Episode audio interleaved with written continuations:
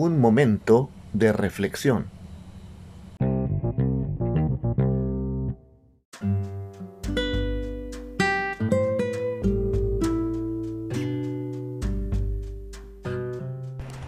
El libro del profeta Habacuc, en el capítulo 2, versículo 2, dice lo siguiente: Yahvé me respondió de este modo: Escribe la visión, ponla muy claro en tablillas para que pueda leerse de corrido, porque tiene su fecha la visión.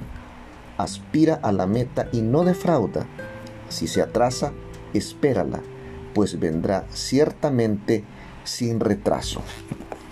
En esta oportunidad quiero que reflexione juntamente conmigo por un minuto sobre el poder de la visión.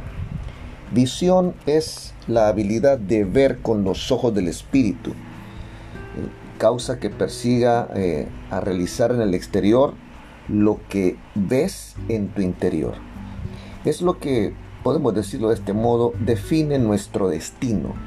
Es la habilidad de saber para dónde ir Muchos no llegan a ningún sitio porque no saben para dónde van. Un llamado con visión apunta con certeza a su destinación. Un llamado sin visión produce frustración. Hay muchos líderes frustrados porque no tienen visión. La Biblia dice en Proverbios capítulo 28, 29, perdón, versículo 18, mi pueblo perece por falta de visión sin profecía, es decir, sin visión, el pueblo se desenfrena.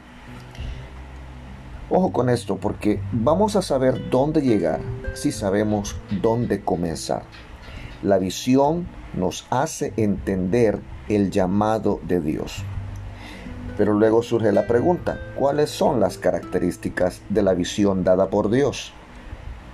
yo puedo identificar por lo menos tres características de la visión dada por Dios. En primer lugar, debe de estar basada y respaldada por la Biblia. Debe tener como enfoque principal la gran comisión, edificar el cuerpo de Cristo y glorificar a nuestro Padre Celestial. En segundo lugar, eh, la característica de la visión dada por Dios tiene que ser una visión correcta.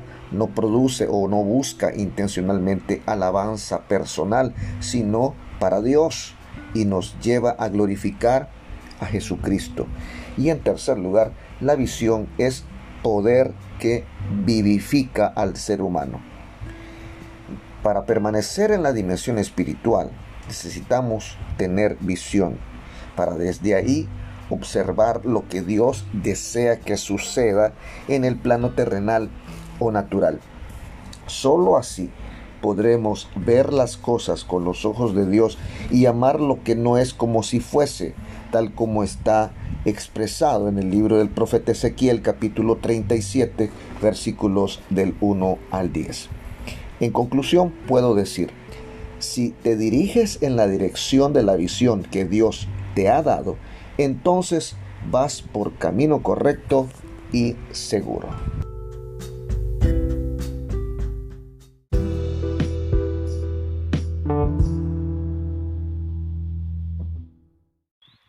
Gracias por haber escuchado el podcast de hoy, esperando que haya sido de bendición a su vida y le ayude a la reflexión sobre la vida en Cristo Jesús. Si ha sido de bendición para usted, le animo a que lo comparta y se suscriba para recibirlo periódicamente. Un abrazo y hasta pronto.